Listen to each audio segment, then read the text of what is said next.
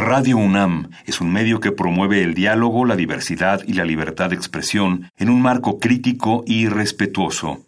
Los comentarios expresados a lo largo de su programación reflejan la opinión de quien los emite, mas no de la radiodifusora.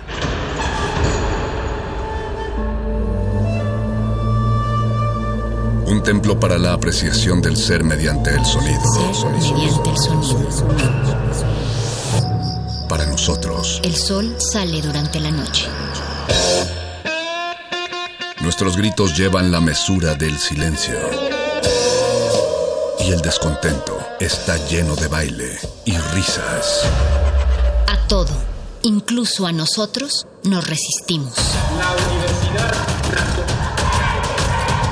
Ustedes y nosotros somos de Resistencia modulada. Atención, tengan mucho cuidado. Primero empiezan con las rodillas, después los cubrebocas. Óiganme bien, por favor. Mirad al campo, cuidado con el. No hay nada de qué preocuparse. No hay nada que debas pensar. Todo está bien. Nada está mal. Si te mueves, te expones. El mundo exterior no debe preocuparte. Todo va a estar bien.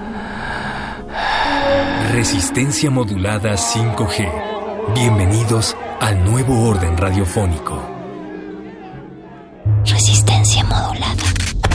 El anuncio de la desaparición del cuerpo de granaderos hecho ayer por la nueva jefa de gobierno, Claudia Sheinbaum, fue muy aplaudido. Fue muy aplaudido. Ya veremos cuáles son los grupos que se utilizan en tema de contención. En tema de contención. En tema de contención. Ya se investigan ambos casos de abusos de la fuerza policíaca en México. En tema de contención. Que la agrupación de granaderos no desaparece y solo cambia de nombre. Pero lo que se acabó es la agresión a los ciudadanos. Resaltó que siempre buscarán agotar el diálogo. Agotar el diálogo. Agotar el diálogo.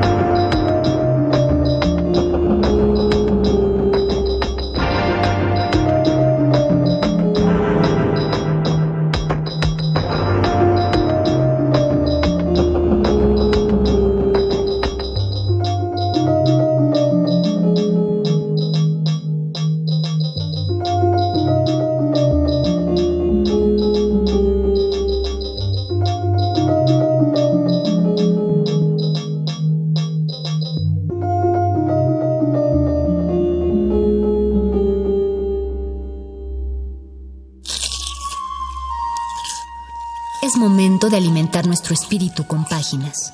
Las letras son la botana del alma.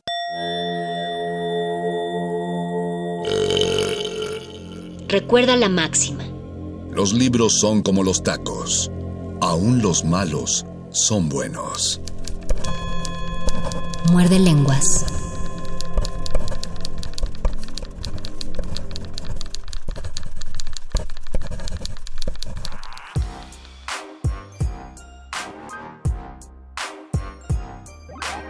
Buenas noches queridos muerdescuchas que nos sintonizan.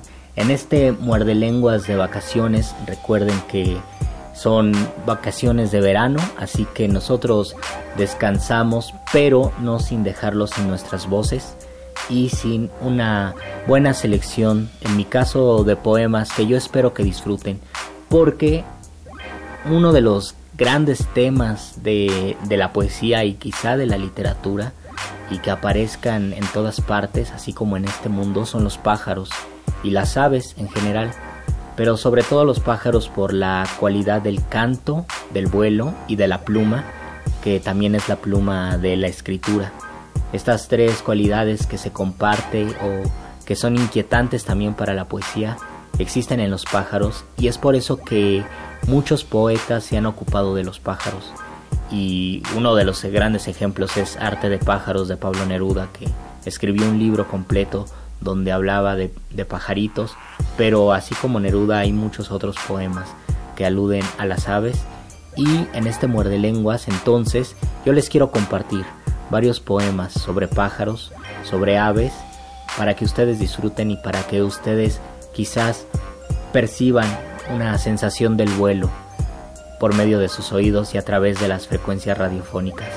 Así que los dejo con este muerde lenguas de letras, taquitos y pájaros. Muerde lenguas.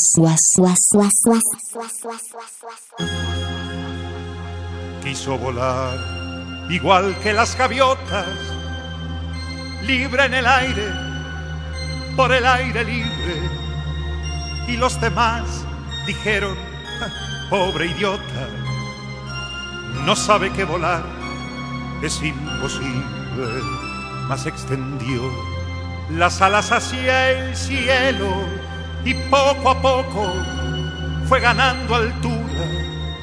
Y los demás quedaron en el suelo guardando la cordura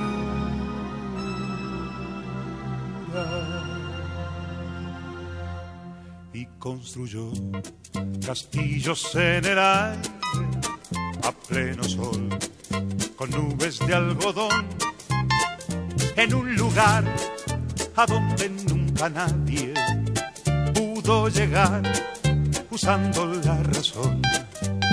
Y construyó ventanas fabulosas llenas de luz, de magia y de color, y convocó al duende de las cosas que tienen mucho que ver con el amor.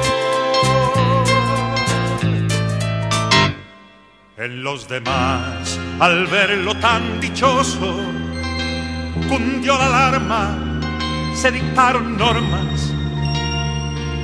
No vaya a ser que fuera contagioso tratar de ser feliz de aquella forma la conclusión es clara y contundente. Lo condenaron por su chifladura a convivir de nuevo con la gente, vestido de cordura.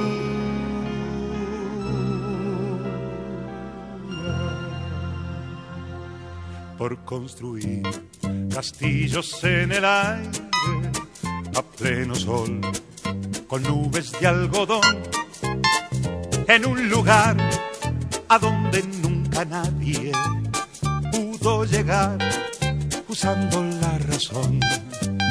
Y por abrir ventanas fabulosas llenas de luz, de magia y de color y convocar al duende de las cosas que tienen mucho que ver con el amor.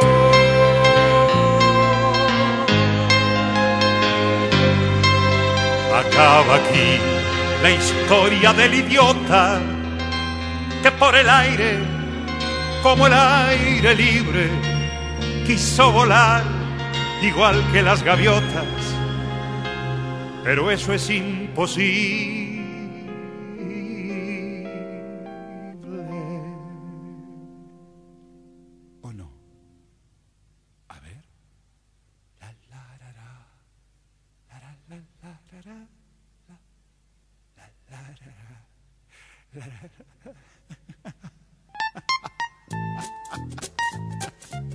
Volar. A ver, probemos. Así. Así. Eso es.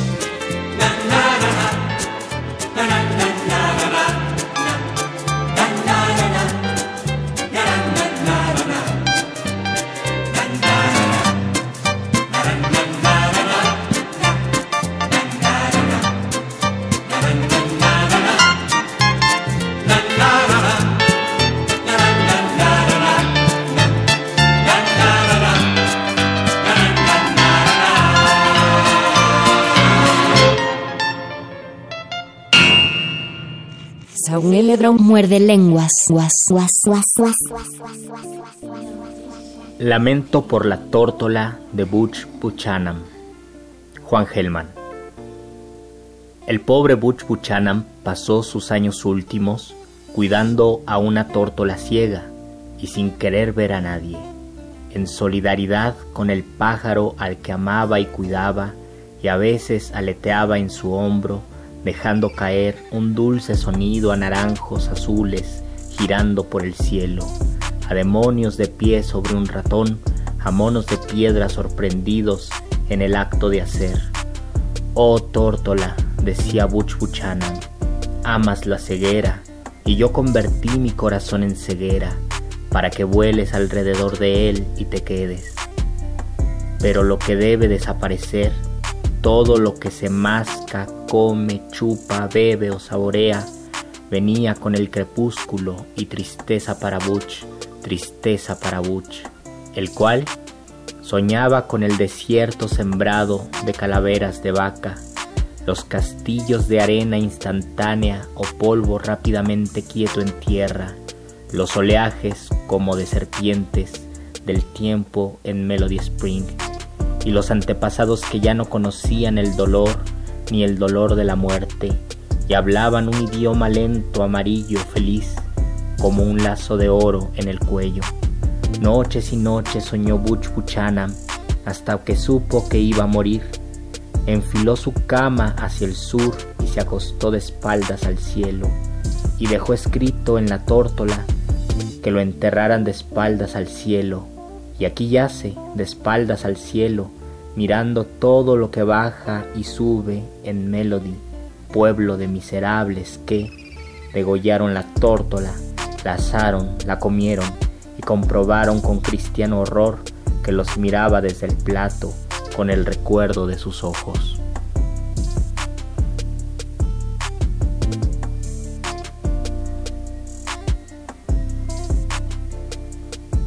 La garza, Ledo Ivo. Una garza alza vuelo en la ciénaga y el día se abre como una puerta, se abre dulcemente como los labios de la vulva bien amada. Planeando sobre los lodazales y el horizonte de pasto va la garza con su vuelo y blancura. Se posa en un árbol florecido y el día se vuelve todavía más claro.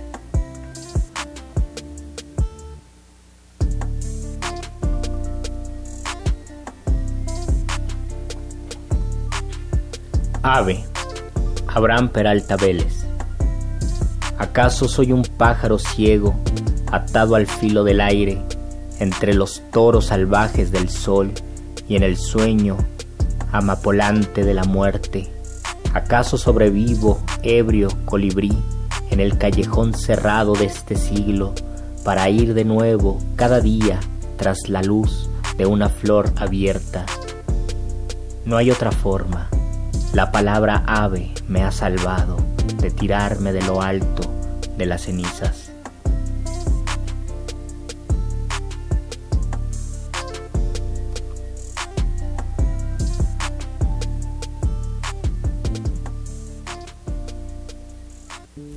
Poema número 15 de Teoría sobre las aves. Beatriz Pérez Pereda. Sueño con un ave que toque el mar como a una puerta. ¿Qué habitaciones tiene el mar? ¿Qué contestará la sal? ¿Por qué un ave querría entrar a un, a un aire más pesado? No el roce ni la insinuación, el golpe, un reclamo de plumas frente a una ventana de sal, como quien golpea un ataúd para preguntar por su lugar en el mundo. ¿Por qué ahora en mis sueños hay pájaros que prefieren una jaula de agua a la seguridad de los árboles?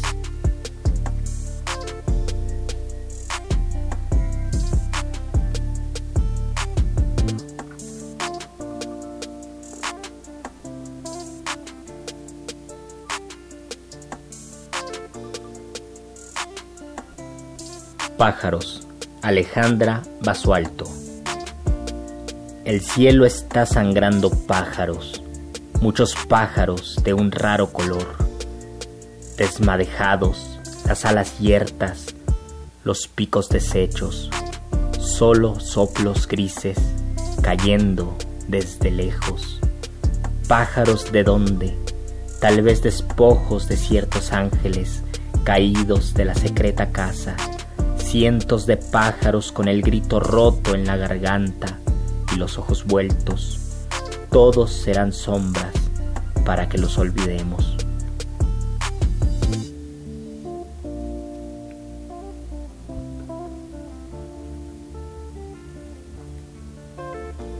Problema poético. Eduardo Casar. Si un pájaro, por una parva torpeza celular, a la mitad del vuelo, o porque se le descompuso el alímetro, como el aire a la mitad del cielo, se posa en la punta de una estrella en vez de posarse en la punta de una rama? A. La estrella se apaga. B. El pájaro, constelado por la equivocación, pierde en voz, pero gana en figura. C. El pájaro canta más alto. D. El pájaro se siente muy contento porque los pájaros, piensa, no son más que pedazos de estrella desprendidos en otra época, a los que les han salido plumas para amortiguar la caída que podría estrellarlos en el suelo, como lo prueba el adjetivo fugaces que siempre les antepone Becker y que solo comparten con estrellas. E. La estrella gira como una inconmensurable sierra eléctrica y después de degollar al pájaro descompuesto, le hace una cortada al universo y todos nos salimos a borbotones, quién sabe para dónde.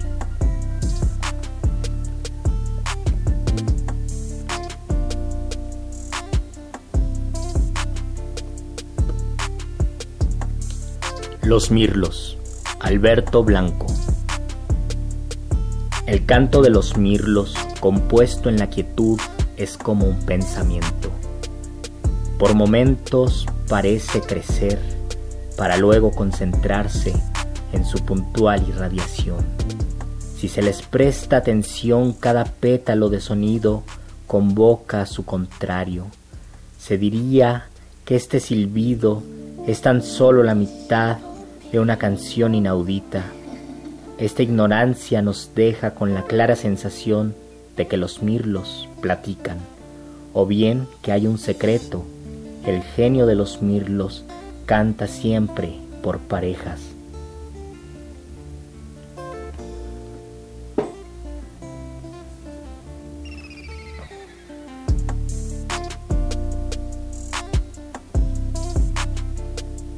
Pájaros. Antonio del Toro. Con oídos pedestres y añorantes oigo los cantos de los pájaros, cantos para oídos que igualan. En el reino del oído, el olfato del lobo y veo a las aves de agudísima vista panorámica con ojos deseosos. Pájaros de las rocas de garganta áspera que chillan a las olas en borrasca. Pájaros que cantan en las ramas, más agradecidos al verde que al azul. Pájaros sonoros de jardín que vuelan debajo de los pájaros mudos de las grandes distancias. Aves con ojos migrantes que abarcan al frente y a los lados todas las estrellas, aves huidoras del invierno, que reúnen en sus alas los dos hemisferios, aves de alas silenciosas, diseñadas para que a unos centímetros de su oído su aleteo no se oiga, aves de huesos huecos, de alas preparadas para las corrientes de aire. La música de viento y lo ligero, instrumentos de aire en el aire, no solo porque cantan, porque vuelan, aves admiradas con las alas abiertas. Miro los pájaros arriba, los miro con mis ojos terrestres y frontales. Los pájaros no me miran, miran su vuelo, su vuelo en bandadas que emigran. Para volar en bandadas tienen a los lados los ojos y para descubrir dentro del arco de su gran angular un posible enemigo. Los pájaros tienen los ojos donde nosotros los oídos, y los oídos bajo plumas voladoras. Los pájaros escuchan mundos de aire que no oyen los oídos prominentes, desnudos, los oídos peatones de aquí abajo. Los ojos de los pájaros rozan la humedad de la altura. Los oídos de los pájaros oyen las raíces de la lluvia.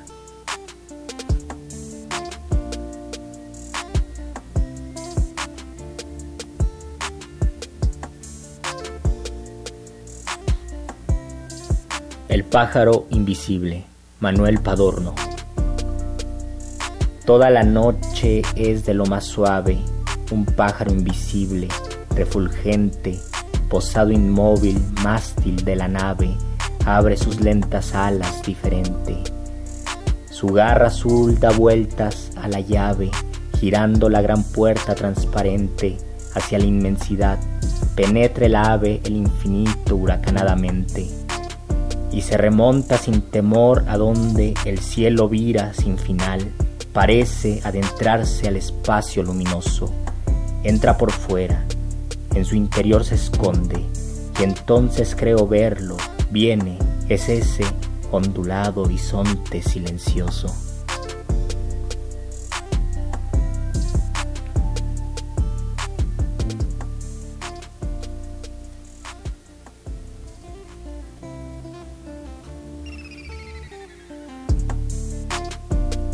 El pájaro en el jocote, Ricardo Yáñez. En las flores del jocote, qué dulzor más concentrado, bebe un pájaro su goce, un goce bien meditado. Un bien meditado goce, sabe bien lo que hay que hacer. Un bien meditado goce, bien meditado placer. En las flores del jocote, bebe un pájaro su vida, bebe un pájaro su goce su infinito y su medida. Saúl Lebron muerde lenguas. Un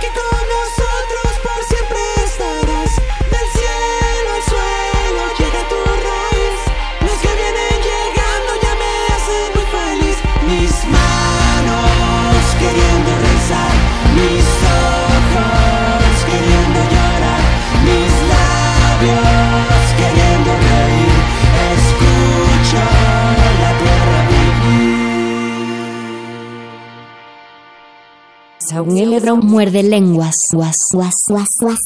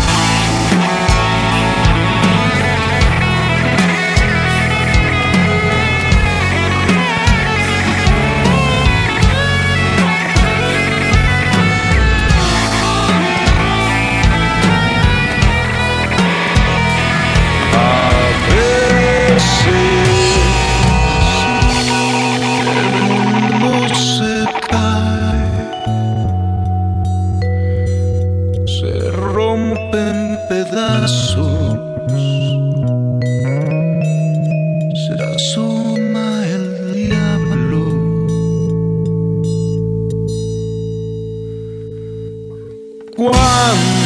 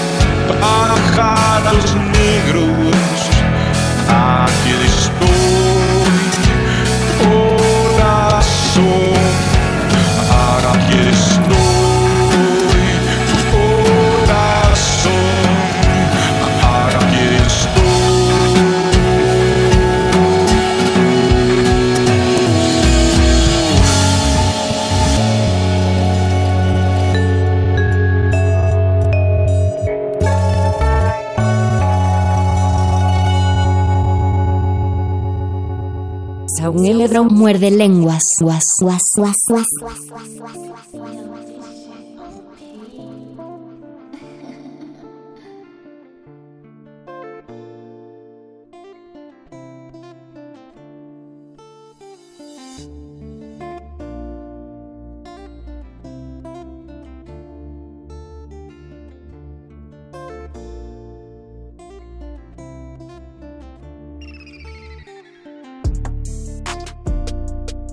Paisaje con pájaros.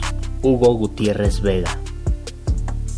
Bendiciendo la derrota perenne, la certeza que ignoramos, para poder andar los caminos y saludar a la aurora que llega con las alondras, cuando los amantes se dicen adiós y comienzan a esperar con los labios sedientos otra noche, otra luna de otoño, el sortilegio del ruiseñor entre las ramas del abeto. Por todo eso nos queremos con una especie de incredulidad.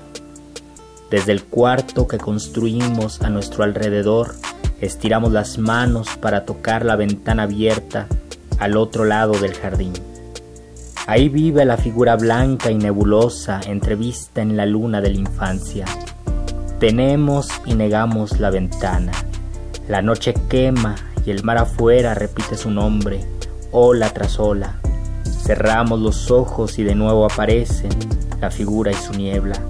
Esa es nuestra certeza, nuestra única y perdida estrella. Desde la ventana veía una pequeña asamblea de pájaros azules anunciando el fin del otoño. Estaba solo en la casa del bosque y sentía, podía sentir cómo el corazón se agitaba en el pecho mientras los pájaros despedían la estación y ya caminaba el invierno. Fue entonces cuando preguntó a nadie y como de paso si existía Dios.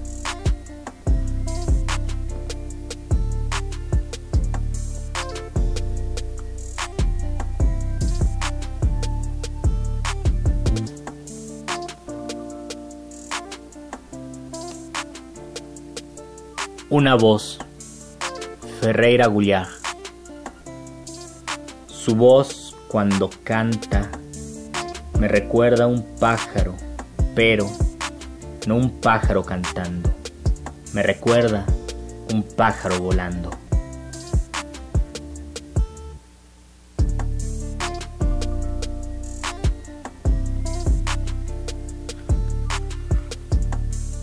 El sabía. Eugenio Montale. El sabía canta en la tierra, no sobre los árboles, dijo una vez un poeta sin alas, que anticipó el fin de cada vegetal. También existe quien no canta ni arriba ni abajo, e ignoro si es pájaro, hombre u otro animal. Existe, quizás existía, hoy está reducido a nada o casi es ya demasiado para lo que vale.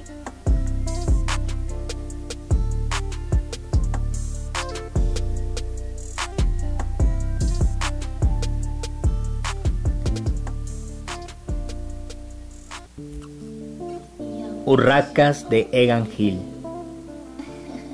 Porque una tarde sola y extranjera, y recuerdo qué cortante aquel viento junto al paso elevado que lleva a Eglenfield Green sobre la carretera Londres-Egham, de repente trasnasteis, negro y blanco, volando entre los setos mojados, porque entonces sentí que habíais venido desde mi infancia, viejos campos de Cotobade, y por vosotras aquel rincón ajeno fue un instante mi mundo, urracas de Egan Hill, quiero dejaros para siempre volando en estos versos.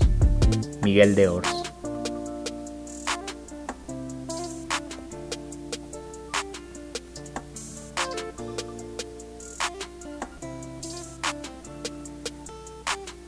Ornitología.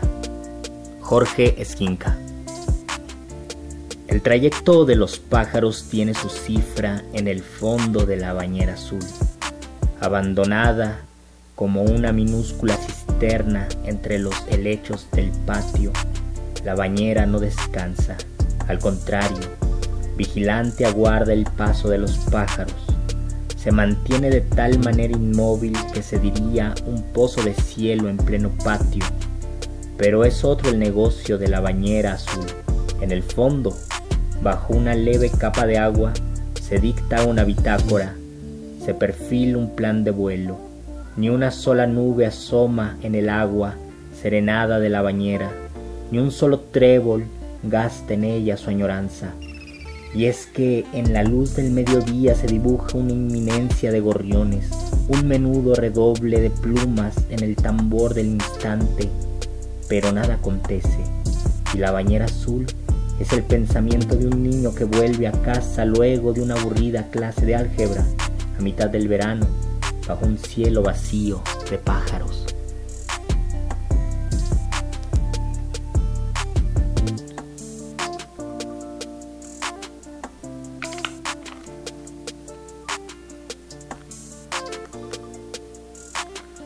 Aves acuáticas.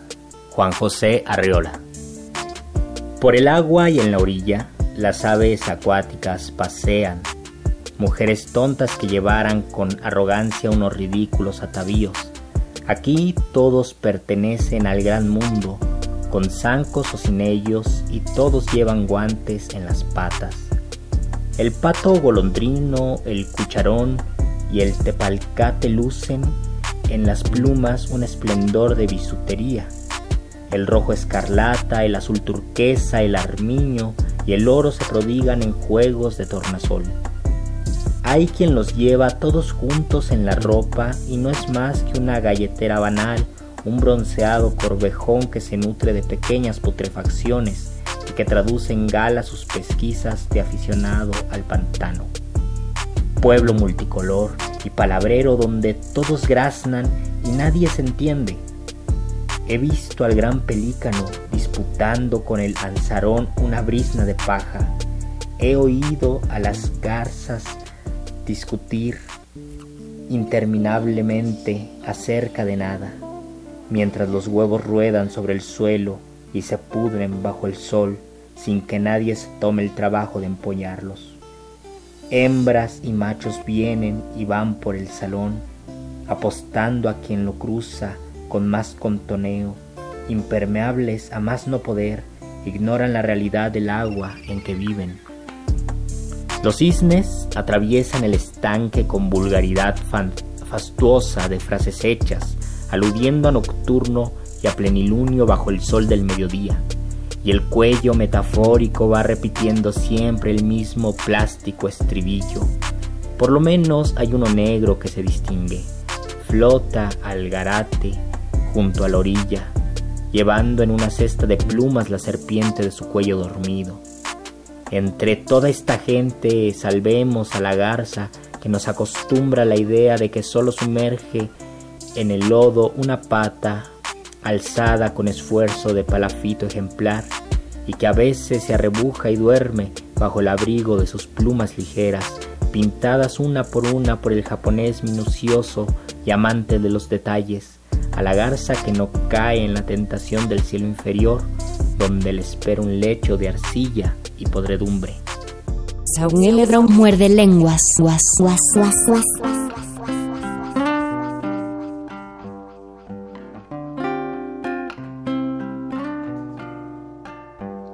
Los pájaros de ciudad se reúnen en las plazas viejas como una diáspora secreta.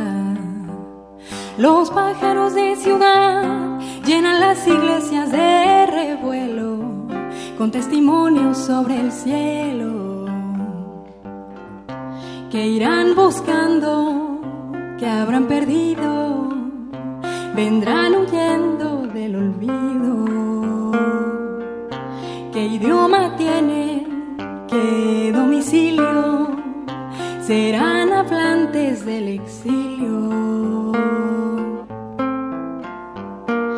Los pájaros de ciudad van surcando las fronteras grises del continente de los tristes. Las parvadas en los árboles dibujan melodías que se escuchan como un coro al mediodía. Las barbadas en los árboles dibujan melodías que se escuchan como un coro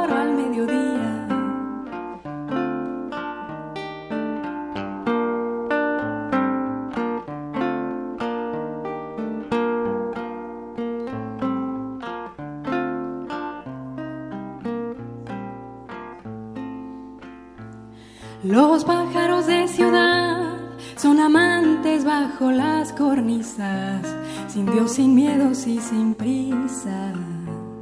Los pájaros de ciudad hacen rondas por su sangre antigua y sobreviven a las ruinas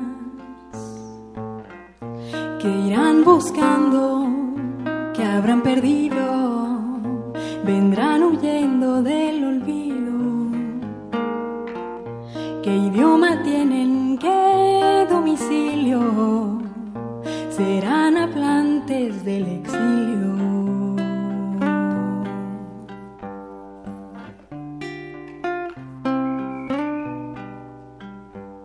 Los pájaros de ciudad van surcando las fronteras grises del continente de los tristes.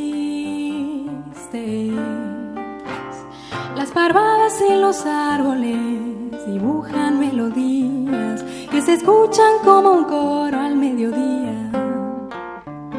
Las parvadas en los árboles dibujan melodías que se escuchan como un coro al mediodía.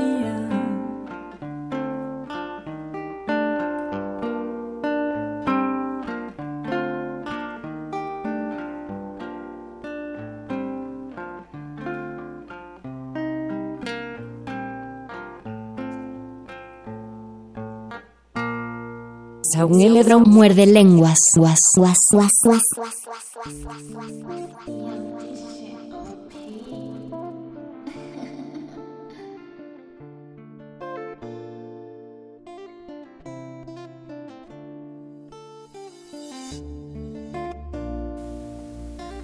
Águila.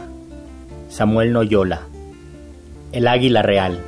¿Es real su lejanía? Es un punto y luego los dos ojos que caen como piedras. Real es el águila alzada, gravitando entre las nubes. Eriza allí sus plumas con eléctrico fuego y se deshielan sus ojos. Migración. Pablo Neruda. Todo el día una línea y otra línea. Un escuadrón de plumas, un navío palpitaba en el aire atravesaba el pequeño infinito de la ventana, desde donde busco, interrogo, trabajo, acecho, aguardo. La torre de la arena y el espacio marino se unen allí, resuelven el canto, el movimiento. Encima se abre el cielo, entonces así fue. Rectas, agudas, palpitantes pasaron hacia dónde? Hacia el norte, hacia el oeste, hacia la claridad, hacia la estrella, hacia el peñón de soledad y sal donde el mar desbarata sus relojes. Era un ángulo de aves dirigidas, aquella latitud de hierro y nieve que avanzaba sin tregua en su camino rectilíneo. Era la devorante rectitud de una flecha evidente. Los números del cielo que viajaban a procrear formados por imperioso amor geometría. Yo me empeñé en mirar hasta perder los ojos y no he visto sino el orden del vuelo, la multitud del ala contra el viento. Vi la serenidad multiplicada por aquel hemisferio transparente, cruzado por la oscura decisión de aquellas aves en el firmamento. No vi sino el camino, todo siguió celeste, pero en la muchedumbre de las aves rectas a su destino, una bandada y otra dibujaban victorias triangulares, unidas por la voz de un solo vuelo, por la unidad del fuego, por la sangre, por la sed, por el hambre, por el frío, por el precario día que lloraba antes de ser tragado por la noche, por la erótica urgencia de la vida. La unidad de los pájaros volaba hacia las desdentadas costas negras, peñascos muertos, islas amarillas, donde el sol dura más que su jornada, y en el cálido mar se desarrolla el pabellón plural de las sardinas. En la piedra saltada por los pájaros se adelantó el secreto, piedra, humedad, estiércol, soledad, fermentarán y bajo el sol sangriento nacerán arenosas criaturas que alguna vez regresarán volando hacia la huracanada luz del frío, hacia los pies antárticos de Chile. Ahora cruzan pueblan la distancia, moviendo apenas en la luz las alas, como si en un latido las unieran, vuelan sin desprenderse del cuerpo migratorio que en tierra se divide y se dispersa. Sobre el agua, en el aire, el ave innumerable va volando, la embarcación es una, la nave transparente construye la unidad con tantas alas, con tantos ojos hacia el mar abiertos, que es una sola paz la que atraviesa y solo un ala inmensa se desplaza. Ave del mar, espuma migratoria, ala del sur, del norte, ala de ola, racimo desplegado por el vuelo, multiplicado corazón hambriento, llegarás, ave grande, a desgranar el collar de los huevos delicados que empolla el viento y nutre las arenas, hasta que un nuevo vuelo multiplica otra vez vida, muerte, desarrollo, gritos mojados, caluroso estiércol, y otra vez a nacer, a partir, lejos del páramo y hacia otro páramo, lejos de aquel silencio, huid, aves del frío, hacia un vasto silencio rocalloso, y desde el nido hasta el errante número, flechas del mar, dejadme la húmeda gloria del transcurso, la permanencia insigne de las plumas que nacen, mueren, duran y palpitan, creando pez a pez su larga espada, crueldad contra crueldad, la propia luz, y a contraviento y contramar, la vida.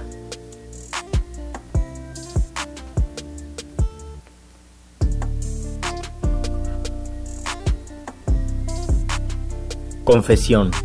Carlos Trumont de Andrade.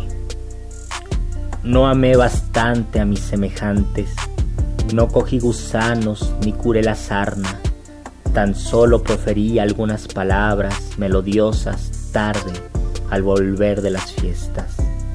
Vi sin dar y besé sin besos. Ciego es quizás quien esconde los ojos bajo el catre, y en la media luz se mustian los tesoros, los mejores. De lo que quedó, cómo componer un hombre y todo lo que implica él de suave, de concordancias vegetales, murmullos, de risas, entrega, piedad y amor. No amé bastante, ni siquiera a mí mismo, tan próximo. No amé a nadie, salvo a aquel pájaro, iba azul y loco, que se desintegró en el ala de un avión.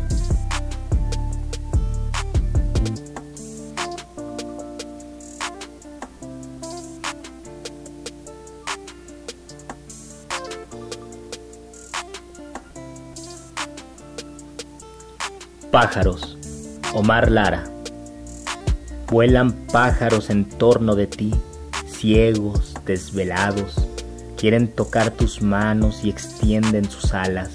Sus alas relucen en el sol callado, ciegas, desveladas, aletean pájaros vueltos a su sombra, lejos, ciegos, desvelados, se lanzan al aire.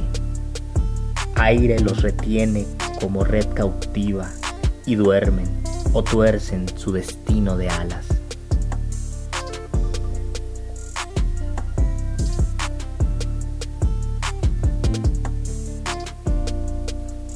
Un pájaro era pardo, Eduardo Langagne. Un pájaro era pardo, estaba en una rama, tanto azoro causó en el que escribe que lo hizo detenerse, y así, bobalicón atolondrado, Abrió los ojos, señaló la rama con el dedo que usa para eso, y el pájaro ahí estaba, en una gran ciudad. Estaba el pobre aquel, el sufridor, el pardo acongojado, presintiendo la lluvia, pero vivo y cantando.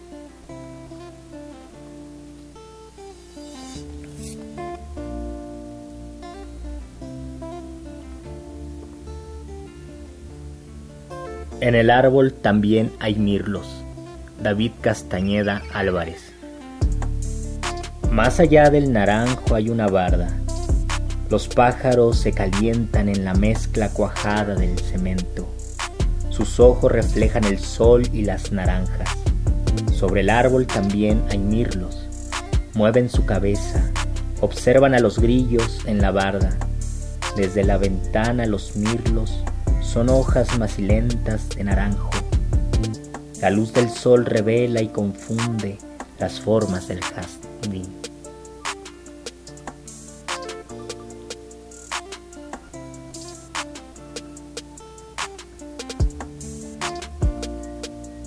Pájaro. Eduardo Milán. A mí también me gustaría que en el pájaro no hubiera ningún misterio, pero hay. Que en el canto no hubiera ningún misterio, pero hay. Y ninguno en el vuelo, pero hay. El misterio consiste en la fragilidad, en la fuerza de la fragilidad. El mundo es muy grande y el pájaro muy pequeño el lazo que establecen ambos crea un ámbito de hospitalidad recíproca. Uno hace de caja de resonancia y el otro de sonido, y el otro, que viene a ser uno mismo, escucha.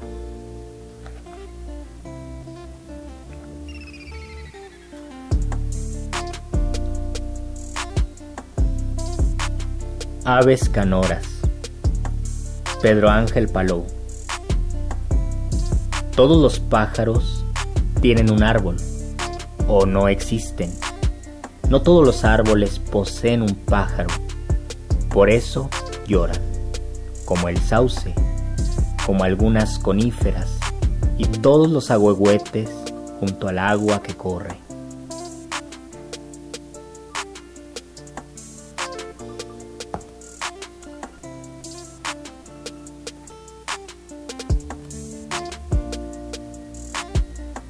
Pájaros, Luis Paniagua. Atraviesan esta página pájaros encendidos y ciegos que escriben en su vuelo la palabra vuelo y el aire se hace más espeso y es posible, no con poco asombro, que sean ellos su propio sueño ingrávido. Grito pájaro y el eco me devuelve una parvada como cuando soñé que la noche eran pájaros negros, hoy lleva el camino implacable al otro lado de ese batir de alas del sueño.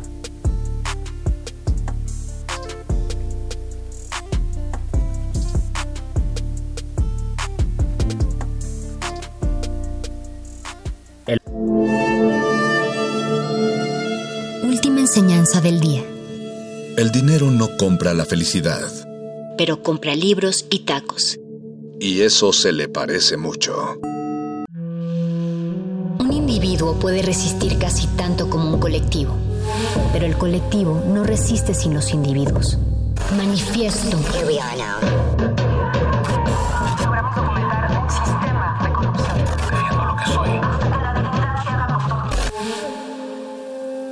No hay sonidos distintos, solo separados. Tu cuerpo es una revolución. Manifiéstate.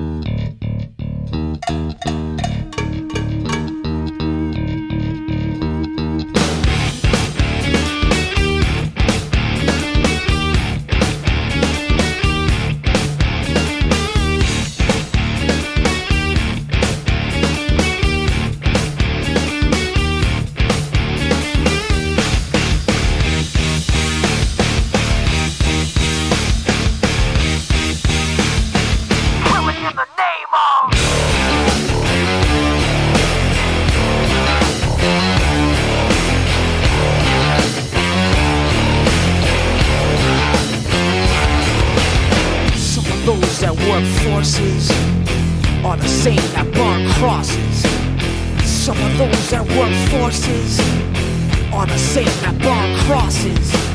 Some of those that work forces are the same that burn crosses. Some of those that work forces are the same that burn crosses. Ugh! Killing in the name of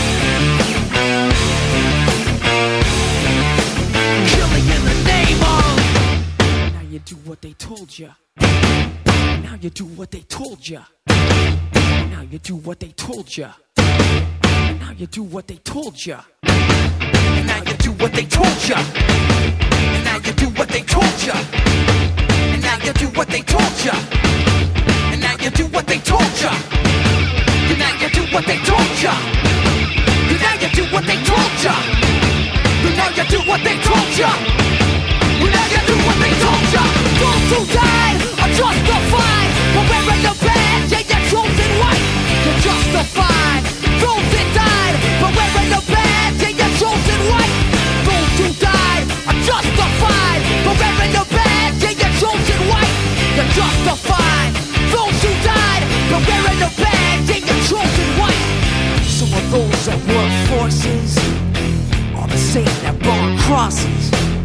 Some of those that work forces are the same that burn crosses. Some of those that work forces are the same that burn crosses. Some of those that work forces are the same that burn crosses.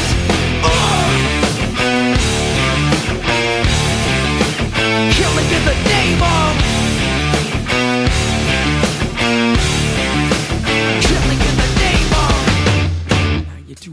told you. And now you do what they told you. And now you do what they told you. And now you do what they told you. And now you do what they told you. Now you're under control. And now you do what they told you. Now you're under control. Now you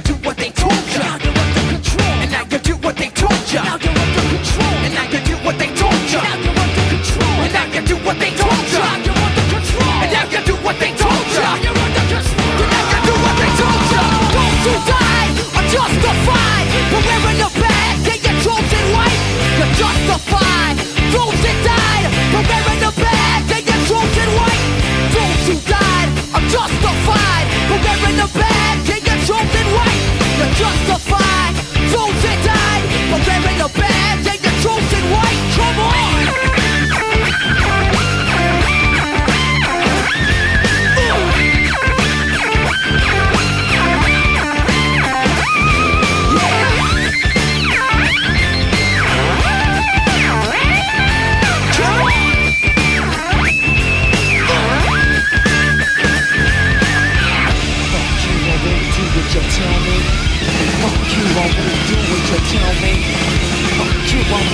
what you tell me. Fuck you, I won't do what you tell me. Fuck you, I won't do what you tell me. Fuck you, I won't do what you tell me. Fuck you, I won't do what you tell me. Fuck you, I won't do what you tell me. Fuck you, I won't do what you tell me. Fuck you, I won't do what you tell me. Fuck you, I won't do what you tell me. Fuck you, I won't do what you tell me. Fuck you, tell me. Fuck you, I won't do what you tell me. Fuck you, I won't do what you tell me. Motherfucker! Uh, uh,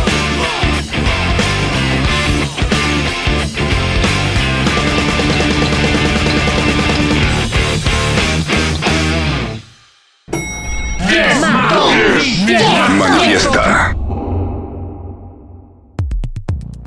Las epidemias, por su llamamiento al estado de excepción y por la inflexible imposición de medidas extremas, son también grandes laboratorios de innovación social.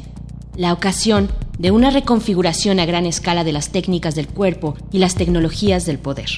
Foucault analizó el paso de la gestión de la lepra a la gestión de la peste como el proceso a través del que se desplegaron las técnicas disciplinarias de espacialización del poder de la modernidad.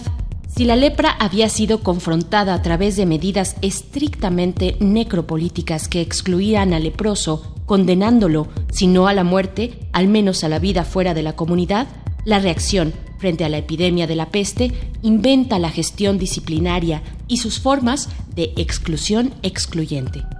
Segmentación estricta de la ciudad, confinamiento de cada cuerpo en cada casa. Las distintas estrategias que los distintos países han tomado frente a la extensión de la COVID-19 muestran dos tipos de tecnologías biopolíticas totalmente distintas. La primera, en funcionamiento sobre todo en Italia, España y Francia, aplica medidas estrictamente disciplinarias que no son, en muchos sentidos, muy distintas a las que se utilizaron contra la peste. Se trata del confinamiento domiciliario en la totalidad de la población. Aquí funciona la lógica de la frontera arquitectónica y el tratamiento de los casos de infección dentro de enclaves hospitalarios clásicos. Esta técnica no ha mostrado aún pruebas de eficacia total. La segunda estrategia, puesta en marcha por Corea del Sur, Taiwán, Singapur, Hong Kong, Japón e Israel, supone el paso desde técnicas disciplinarias y de control arquitectónico modernas a técnicas farmacopornográficas de bioviolencia. Aquí, el énfasis está puesto en la detección individual del virus a través de la multiplicación de los test y de la vigilancia digital constante y estricta de los enfermos a través de sus dispositivos informáticos móviles. Los teléfonos móviles y las tarjetas de crédito se convierten aquí en instrumentos de vigilancia que permiten trazar los movimientos del cuerpo individual. No necesitamos brazaletes biométricos. El móvil, el celular, se ha convertido en el mejor brazalete. Nadie se separa de él ni para dormir. Nadie se separa de él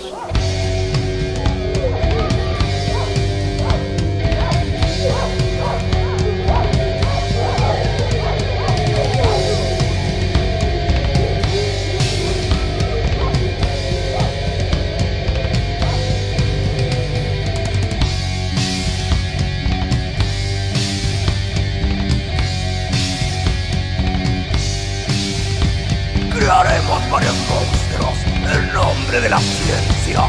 Deformaremos algunos animales para ver cómo nace.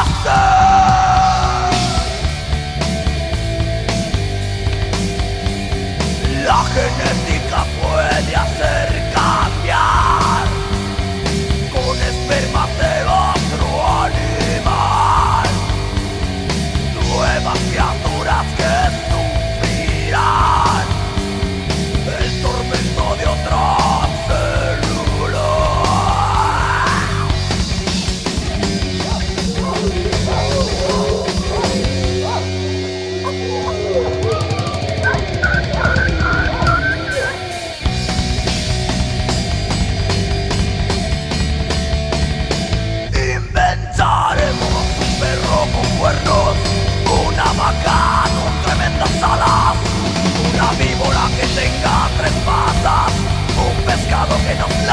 pasar. Genética.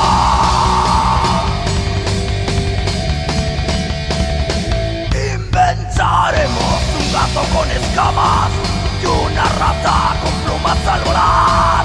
Un conejo con cara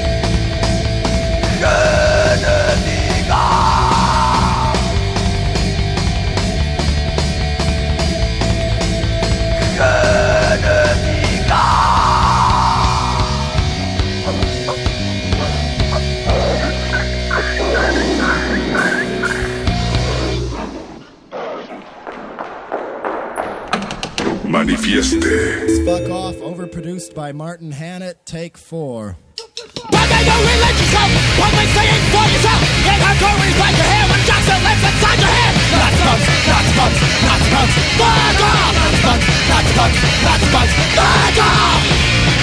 If you're to fight, get out of here! You ain't no better than the bouncers! We ain't trying to be police, so you ain't the cops, it ain't anarchy! Not bugs, not bugs, not bugs. fuck off! Not bugs, not bugs, not bugs. fuck off! What a man! They fight each other, the police they wins! Stop your backs and trash our holes! Trash your bank if you got real balls! There's nothing left to go, so cool! Realize these on your school like coaches, businessmen, and cops, and the real so you can be the first to go! Nuts bucks, nuts bucks, nuts bucks, fuck off! Nuts bucks, nuts bucks, nuts bucks, fuck off! You've been the first to go, you've been the first to go, you've been the first to go, what lets you Manifiesta. Las innovadoras tecnologías que está utilizando China para combatir el coronavirus son controvertidas. Hay robots repartiendo la comida en los hospitales, cámaras de reconocimiento facial que controlan la temperatura de las personas y drones que vigilan que la gente cumpla con la cuarentena. El sofisticado y polémico sistema de vigilancia de China, utilizado para rastrear a sus ciudadanos, ha demostrado ser extremadamente eficaz durante la pandemia. Al Partido Comunista le llevó décadas construir este sistema de control de masas. Han sido criticados de forma constante por diversos grupos de derechos humanos y digitales en diferentes países. Pero mientras el mundo intenta controlar al COVID-19, muchos países buscan soluciones en el modelo chino. Pero ¿cómo funciona el sistema de control de datos de China y por qué resulta útil en una pandemia? Todo comienza con este documento, la tarjeta de identidad nacional. En China la piden para todo, desde la compra de un teléfono móvil hasta el uso de cualquier aplicación. Todo lo que hacen genera datos vinculados a su documento de identificación. En las zonas en cuarentena, los datos de localización de los teléfonos se utilizan para rastrear los movimientos de las personas y obligarlas a permanecer en su domicilio. Si un paciente decide romper la cuarentena, las autoridades recibirán una alerta. Los datos de localización también son utilizados para rastrear los movimientos de una persona infectada durante las dos semanas previas a su diagnóstico. Una combinación de análisis informático y humano determina a quién pueden haber infectado. La búsqueda de este equilibrio entre privacidad y seguridad no es un problema nuevo, pero quizás nunca en la historia este dilema haya sido más apremiante.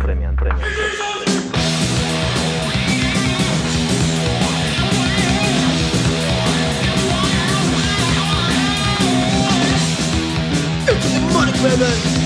It's not an easy honey. It only hurts first time. It you in the big time. Oh, corrupt, corruption. So misunderstood. Corruption, corruption. Makes me so good. Oh, I feel it's coming. It's the money, baby. It's just an easy honey. It only hurts first time. It puts you the big time. Oh, corrupt, corruption. So misunderstood. Corruption, corruption Fish goes on foot. Oh, I feel.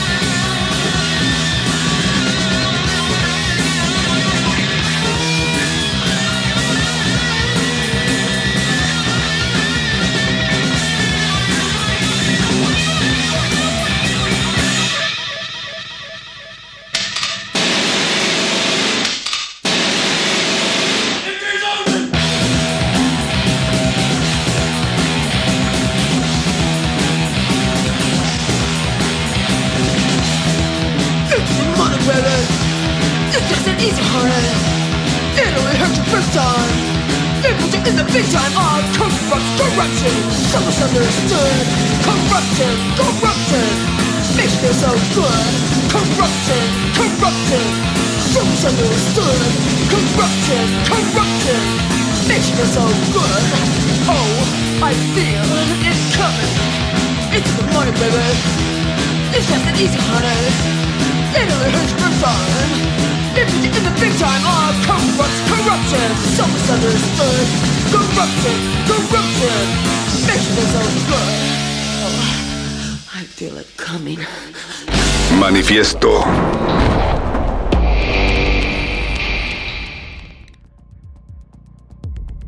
Una aplicación de GPS informa a la policía de los movimientos de cualquier cuerpo sospechoso.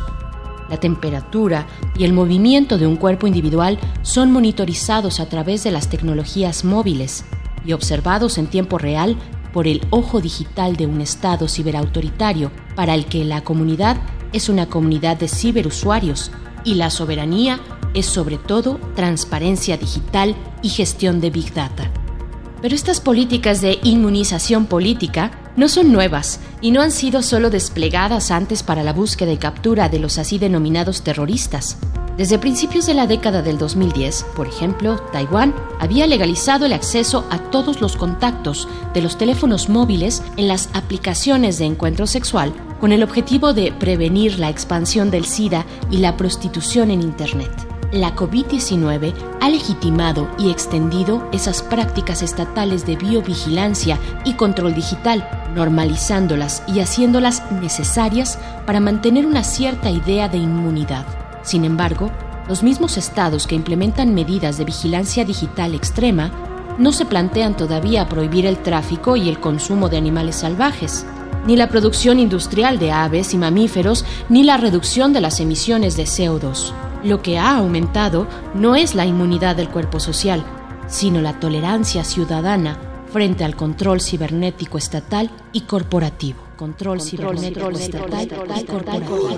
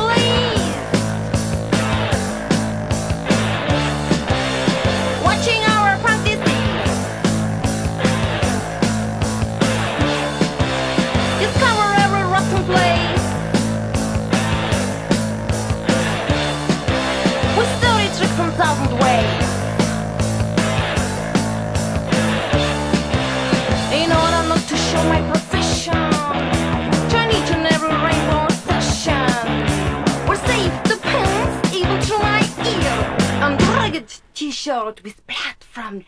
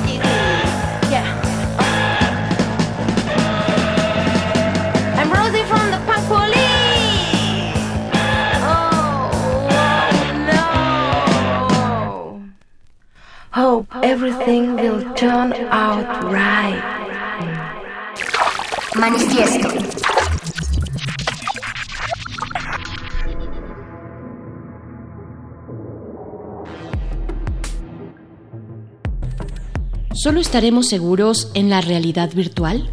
La primera ilusión para disiparse es la formulada por el presidente de los Estados Unidos, Donald Trump, durante su reciente visita a la India, donde dijo que la epidemia se reduciría rápidamente y que solo tenemos que esperar el pico y luego la vida volverá a la normalidad. Contra estas esperanzas demasiado fáciles, lo primero que hay que aceptar es que la amenaza llegó para quedarse. Incluso si esta ola retrocede, reaparecerá en nuevas formas, quizás incluso más peligrosas. Por esta razón, podemos esperar que las epidemias virales afecten nuestras interacciones más elementales con otras personas y objetos que nos rodean, incluso nuestros propios cuerpos. Evite tocar cosas que puedan estar invisiblemente sucias. No toque los ganchos, no se siente en asientos de inodoros o bancos públicos. Evite abrazar a las personas o estrechar sus manos. Incluso podríamos ser más cuidadosos con los gestos espontáneos. No te toques la nariz ni te frotes los ojos. Por lo tanto, no solo el Estado y otras agencias nos controlarán. También debemos aprender a controlarnos y disciplinarnos. Tal vez solo la realidad virtual se considere segura y moverse libremente en un espacio abierto estará restringido a las islas propiedad de ultrarricos. Pero incluso aquí, a nivel de realidad virtual e Internet, debemos recordar que en las últimas décadas los términos virus y viral se utilizaron principalmente para designar virus digitales que estaban infectando nuestro espacio web y de los cuales no nos dimos cuenta, al menos hasta que se desató su poder destructivo, por ejemplo, de destruir nuestros datos o nuestro disco duro. Lo que vemos ahora es un retorno masivo al significado literal, original del término. Las infecciones virales funcionan de la mano en ambas dimensiones, real y virtual. Real, real, real, real. Y Slavoj Žižek, coronavirus es un golpe al capitalismo al estilo Kill Bill y podría conducir a la reinvención del comunismo. En Sopa de Wuhan 2020. Manifiesta.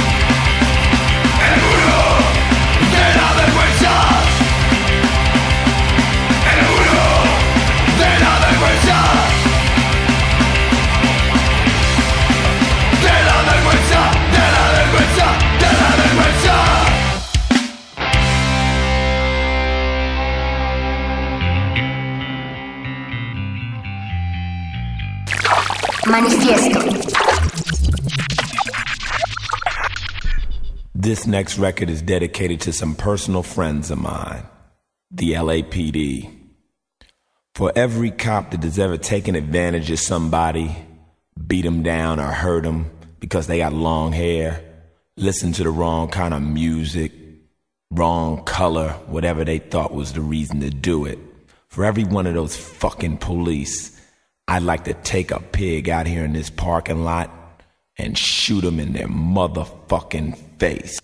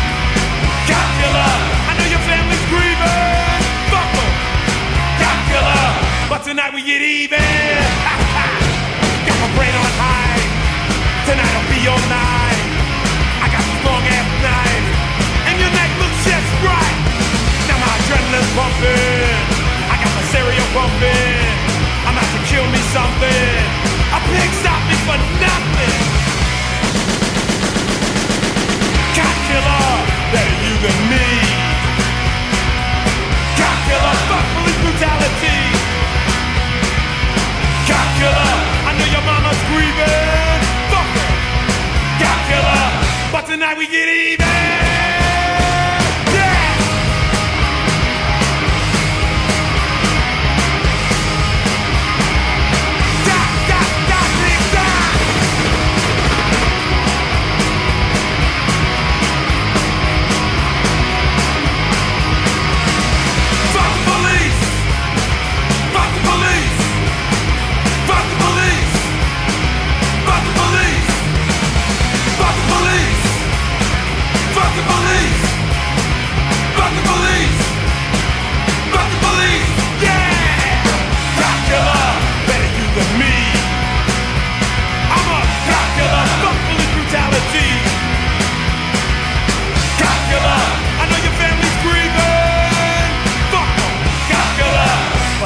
Get even.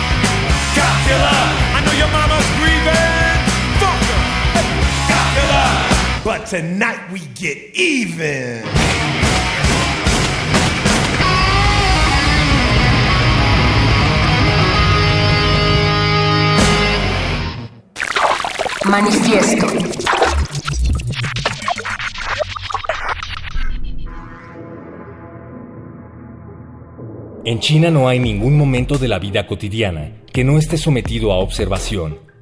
Se controla cada clic, cada compra, cada contacto, cada actividad en las redes sociales. A quien cruza con el semáforo rojo, a quien tiene trato con los críticos del régimen, o a quien pone comentarios críticos en las redes sociales, le quitan puntos. Entonces, la vida puede llegar a ser muy peligrosa. Por el contrario, a quien compra por internet alimentos sanos o lee periódicos afines al régimen, le dan puntos. Quien tiene suficientes puntos obtiene un visado de viaje o créditos bancarios. Por el contrario, quien cae por debajo de un determinado número de puntos podría perder su trabajo. En China es posible esta vigilancia social porque se produce un irrestricto intercambio de datos entre los proveedores de Internet y de telefonía móvil y las autoridades. Prácticamente no existe la protección de datos. En el vocabulario de los chinos no aparece el término esfera privada. En China hay 200 millones de cámaras de vigilancia, muchas de ellas provistas con una técnica muy eficiente de reconocimiento facial. Captan incluso los lunares en el rostro. No es posible escapar de la cámara de vigilancia. Estas cámaras, dotadas de inteligencia artificial, pueden observar y evaluar a todo ciudadano en los espacios públicos, en las tiendas, en las calles, en las estaciones y en los aeropuertos. Manifiesta.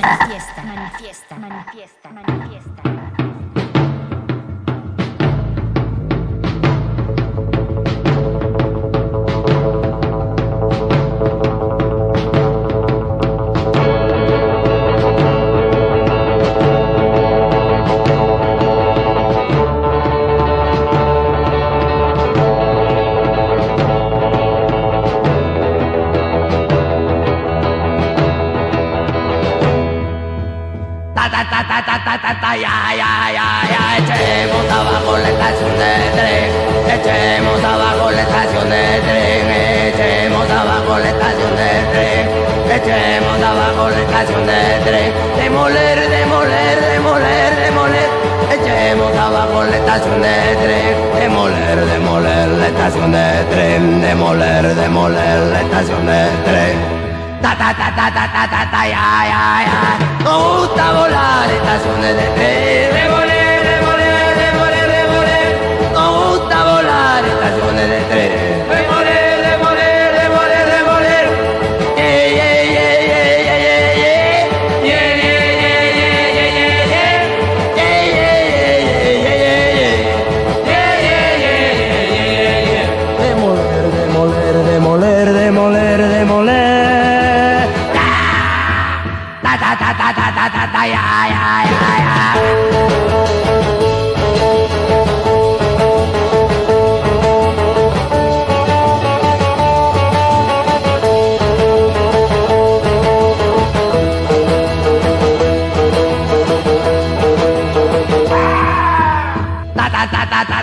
Ya ya ya ya echemos abajo la estación de tren echemos abajo la estación de tren echemos abajo la estación de tren echemos abajo la estación de tren demoler demoler demoler demoler echemos abajo la estación de tren demoler demoler la estación de tren demoler demoler la estación de tren ta ta ta ta ya ya ya nos gusta volar estaciones de tren. Demoler demoler demoler demoler nos gusta volar estaciones de tren.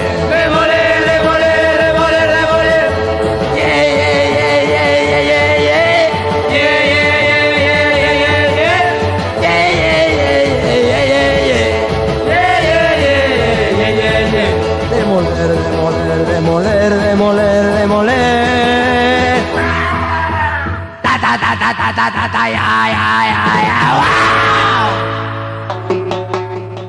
Manifiesta.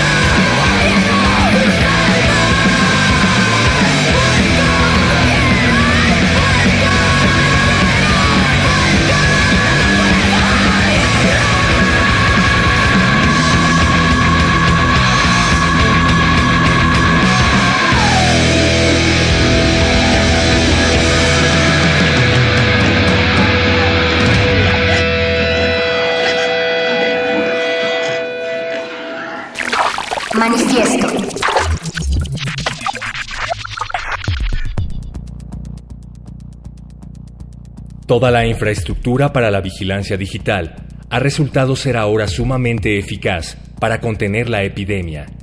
Cuando alguien sale de la estación de Pekín, es captado automáticamente por una cámara que mide su temperatura corporal. Si la temperatura es preocupante, todas las personas que iban sentadas en el mismo vagón reciben una notificación en sus teléfonos móviles. No en vano, el sistema sabe quién iba sentado dónde en el tren. Los estados asiáticos tienen una mentalidad autoritaria y los ciudadanos son más obedientes.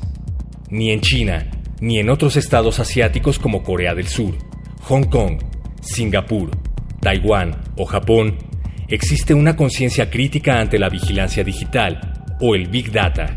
La digitalización directamente los embriaga, pero al parecer, el Big Data resulta más eficaz para combatir el virus que los absurdos cierres de fronteras que en estos momentos se están efectuando en Europa.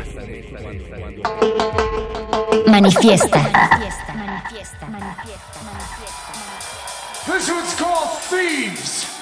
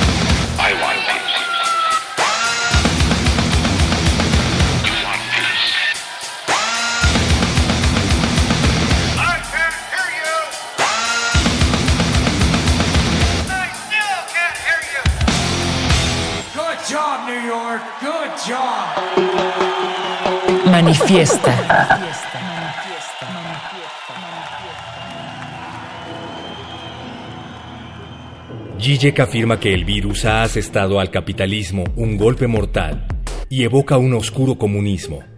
Cree incluso que el virus podría hacer caer el régimen chino. Zizek se equivoca. Nada de eso sucederá.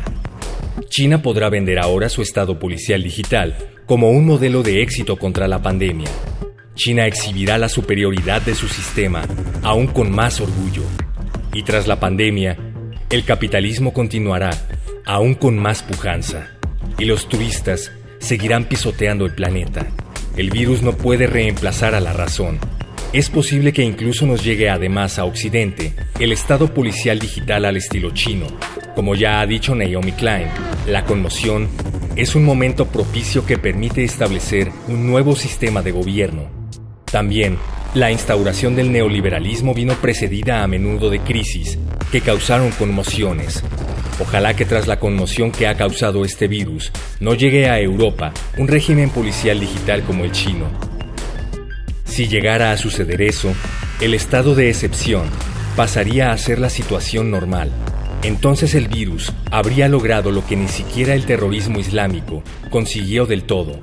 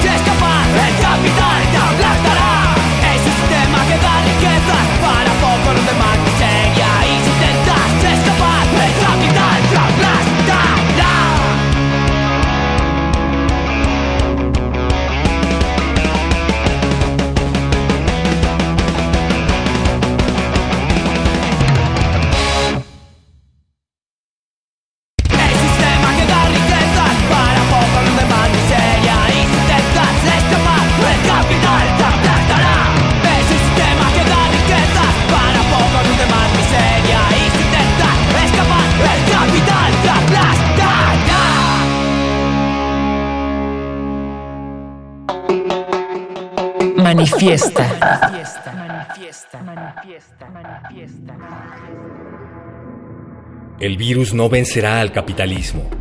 La revolución viral no llegará a producirse. Ningún virus es capaz de hacer la revolución. El virus nos aísla e individualiza. No genera ningún sentimiento colectivo fuerte. De algún modo, cada uno se preocupa solo de su propia supervivencia. La solidaridad consiste en guardar distancias mutuas. No es una solidaridad que permita soñar con una sociedad distinta, más pacífica, más justa. No podemos dejar la revolución en manos del virus. Confiemos en que tras el virus venga una revolución humana. Somos nosotros, personas dotadas de razón, quienes tenemos que repensar y restringir radicalmente el capitalismo destructivo y también nuestra ilimitada y destructiva movilidad para salvarnos a nosotros, para salvar el clima y nuestro bello planeta.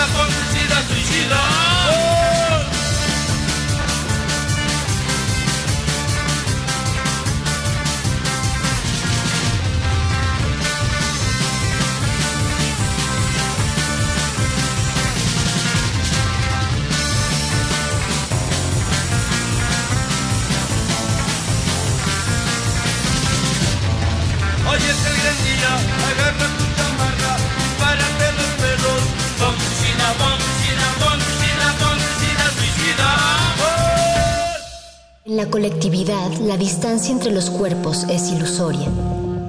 Pero en esa distancia está nuestro manifiesto.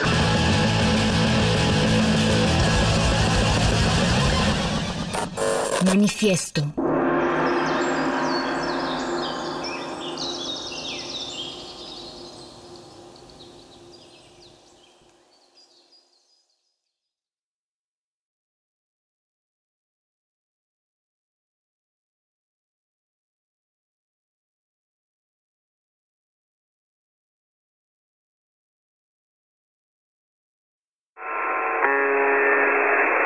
¿Escuchan? ¿Escuchan? Cuidado, estamos en peligro. No escuchen resistencia modulada. No mires por la ventana, no leas el periódico, no hagas caso a ningún video, no escuches otra cosa más que resistencia modulada. Ahora en nuestra versión 5G. Bienvenidos al nuevo orden radiofónico. Resistencia modulada.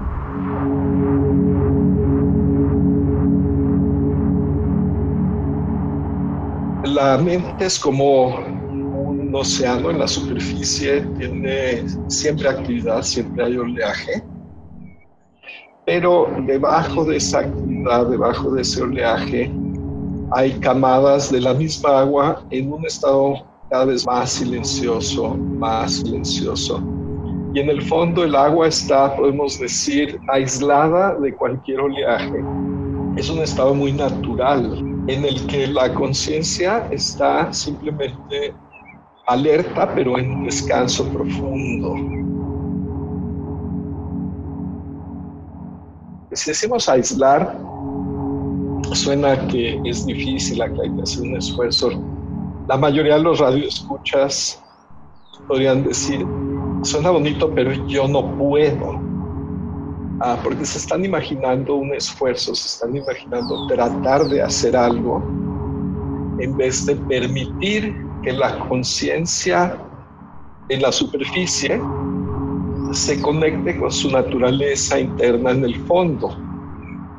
Las personas somos, tenemos dos naturalezas. Una es nuestra naturaleza en la superficie. Somos, ah, tenemos cierta edad, tenemos tal nombre, nacimos en tal fecha, tenemos tantos años, uh, somos de tal sexo, en fin, eh, tenemos características como las de una ola, ¿no?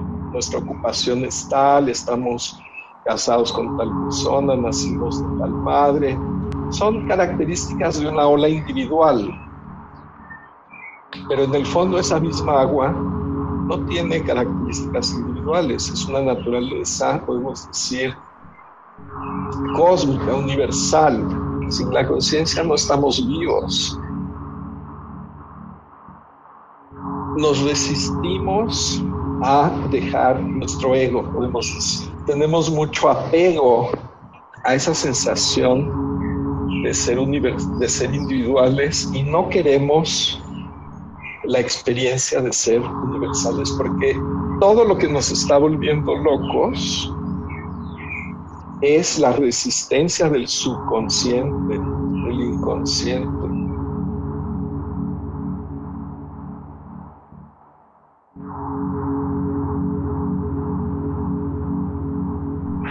Queremos llevar la ola más afuera, más arriba, porque no queremos perder la identidad.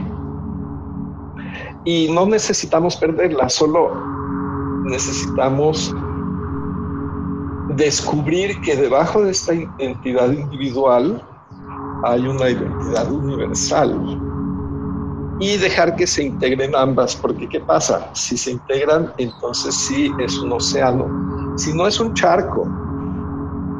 Un charco sin fondo se desgasta, no, no sube muy alto y queremos convertirnos en océano familiarizarnos con ese fondo silencioso para que en la superficie ahora sí ya no nos cuesta trabajo, la ola se puede elevar. Y desde ese fondo podemos modular. En la India hay un dicho, el Ganges, que es uno de los ríos más grandes del mundo, en la época antes del monzón, que es cuando llueve, antes de eso, hay muchos charcos de agua estancada en la orilla, en las orillas. Y lo que dicen es, cuando viene el monzón y, crece el río, se ocupa de todos los charcos. No hay que ocuparse de uno por uno. Hay que crear una una inundación, en caso de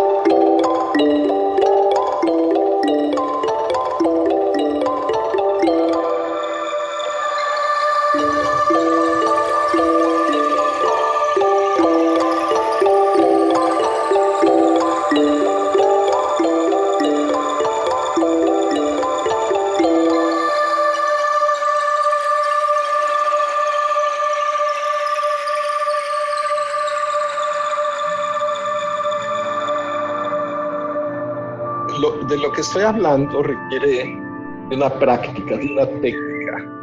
Yo, yo invitaría al público a aproximarse, por ejemplo, a la página en Facebook de Meditación Trascendental México. Son tres palabras, meditación, todo el mundo sabe cómo se, se escribe. Trascendental es ese C, trascendental, una N, meditación trascendental S-C-E-N-D-E. E. Bueno, dental, trascendental México.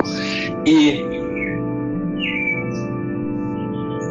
ahí pueden empezar a explorar uh, cómo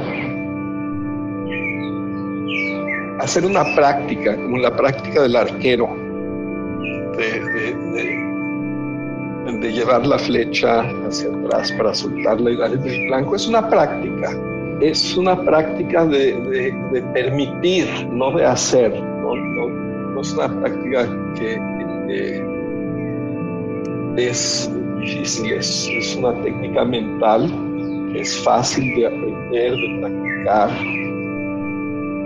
y que permite tener la experiencia de estas camadas más silenciosas del proceso de pensar, que están debajo de la capa activa del proceso de pensar y trascender, por eso se llama trascendental, incluso la actividad más, más suave y tener esa experiencia de la conciencia en su estado fundamental, en su estado original, puro, como el campo unificado de todas las leyes de la naturaleza, podemos decir es el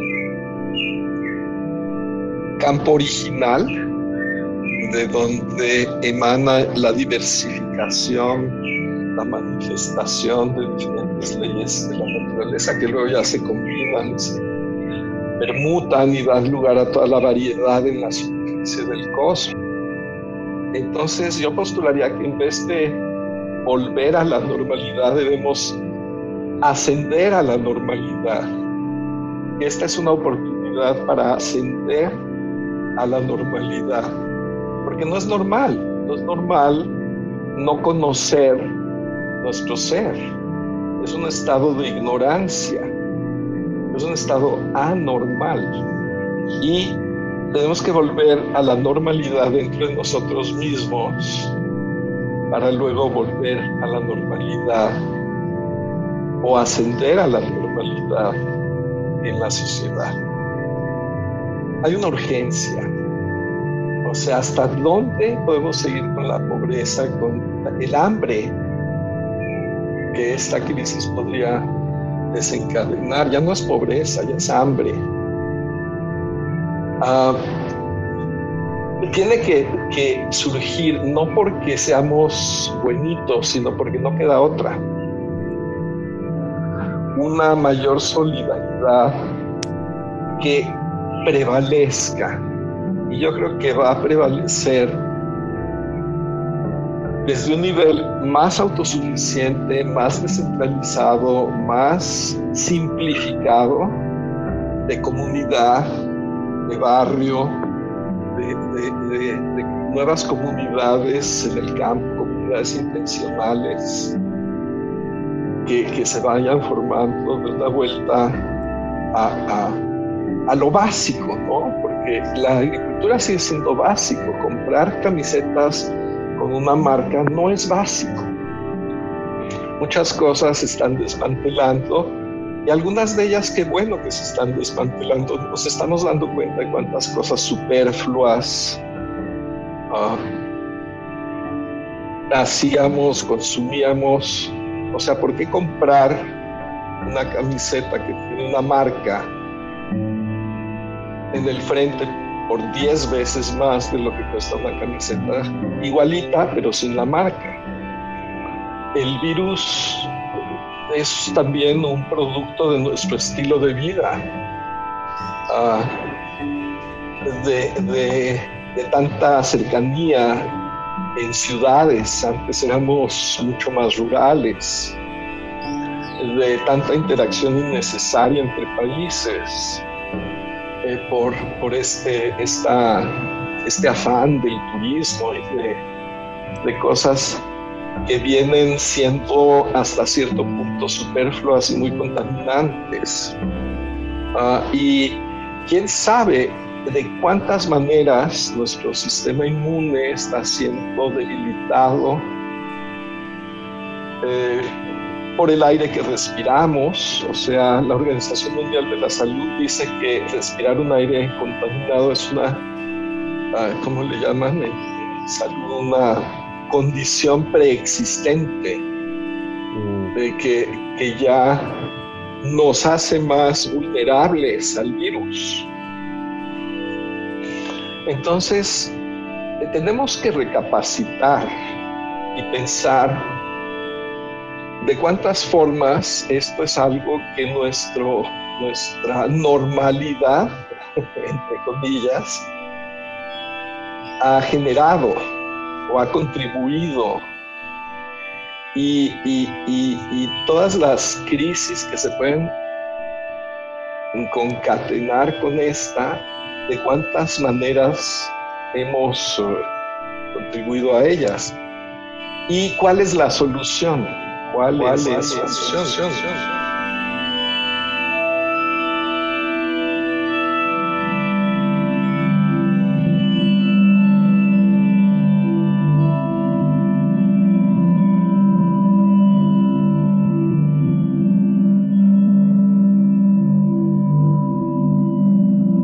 Pues yo postularía que el aislamiento es efectivamente la solución.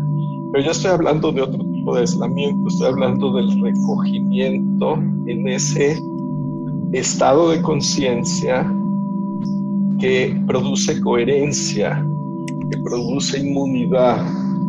Hay una uh, intersección, digamos, entre este campo unificado de conciencia, este campo silencioso de conciencia que todos podemos cultivar, podemos avivar, está, como, como está ese fondo silencioso de, de, del mar debajo de las olas, pero si no buceamos en él no lo conocemos. En cuanto nos metemos hay un silencio, otro, otra, otra realidad. Y, y ese estado de conciencia tiene una coincidencia, podemos decir, con lo que la física llama el campo unificado de todas las leyes de la naturaleza. Es una conciencia más amplia, pero no es una idea, es una realidad más coherente, más universal, más centrada, más perceptiva de aquello que no es solo lo, inmediato y lo superficial. Avivar esa, ese nivel de conciencia interior que aviva la conciencia colectiva automáticamente, que está en todos lados y que como está en todos lados está donde nosotros estamos. Y como está donde nosotros estamos, la podemos avivar. Y como la podemos avivar, podemos crear un efecto global. Y esta, y esta debe, ser la situación de, de esta, esta situación.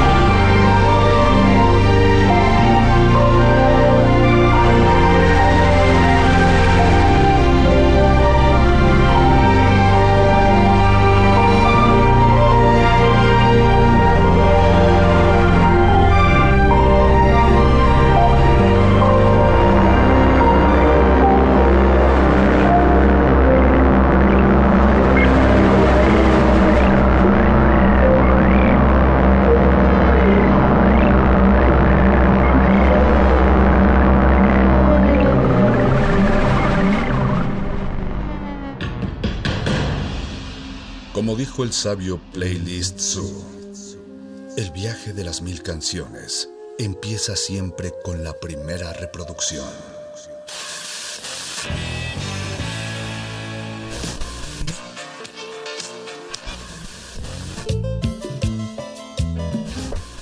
A continuación, un maestro te abrirá la puerta de su lista de reproducción. El resto va por tu cuenta. Play listo.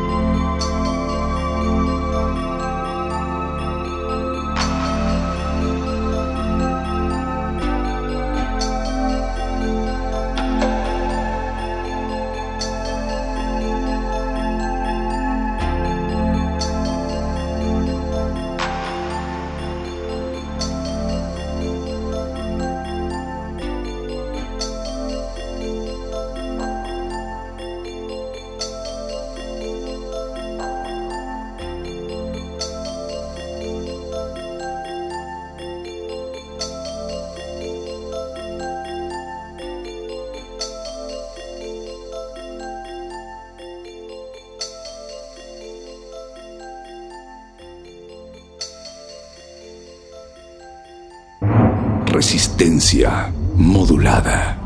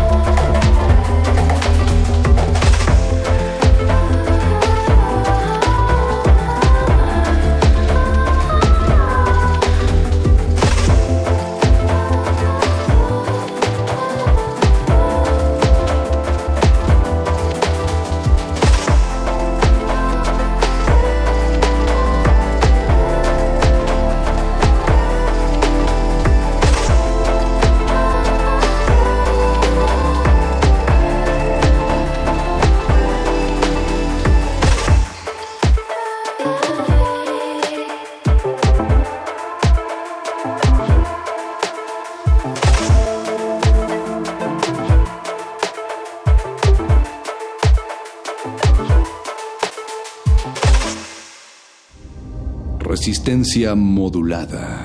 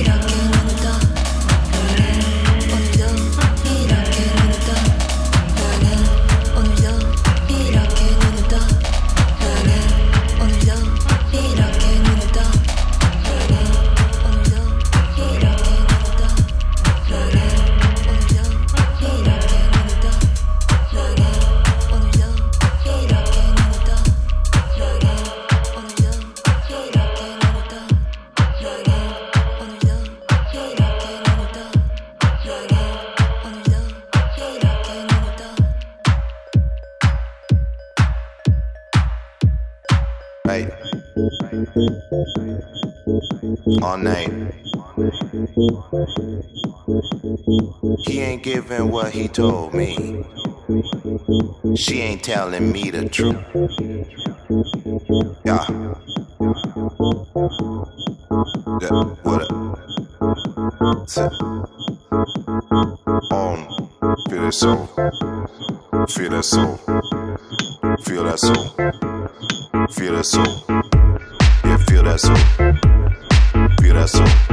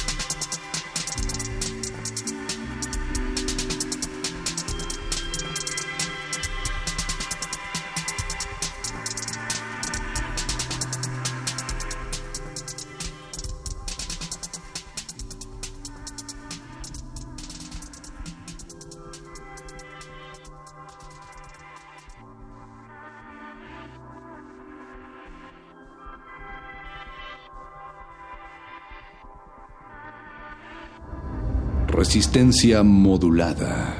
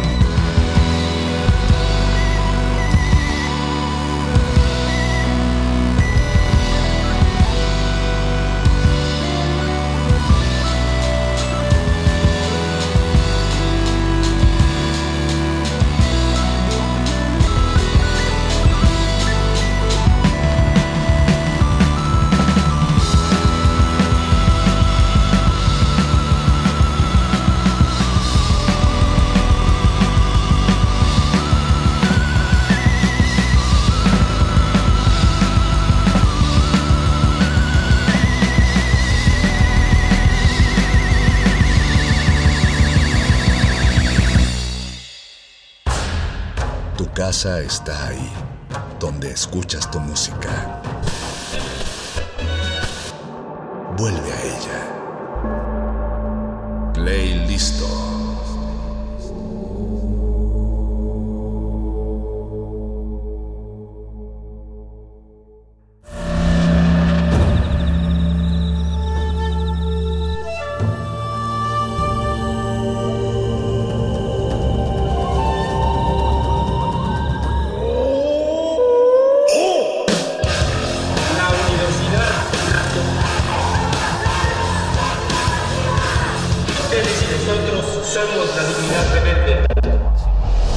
Resistencia Modulada es una coproducción de Radio UNAM y El Universo.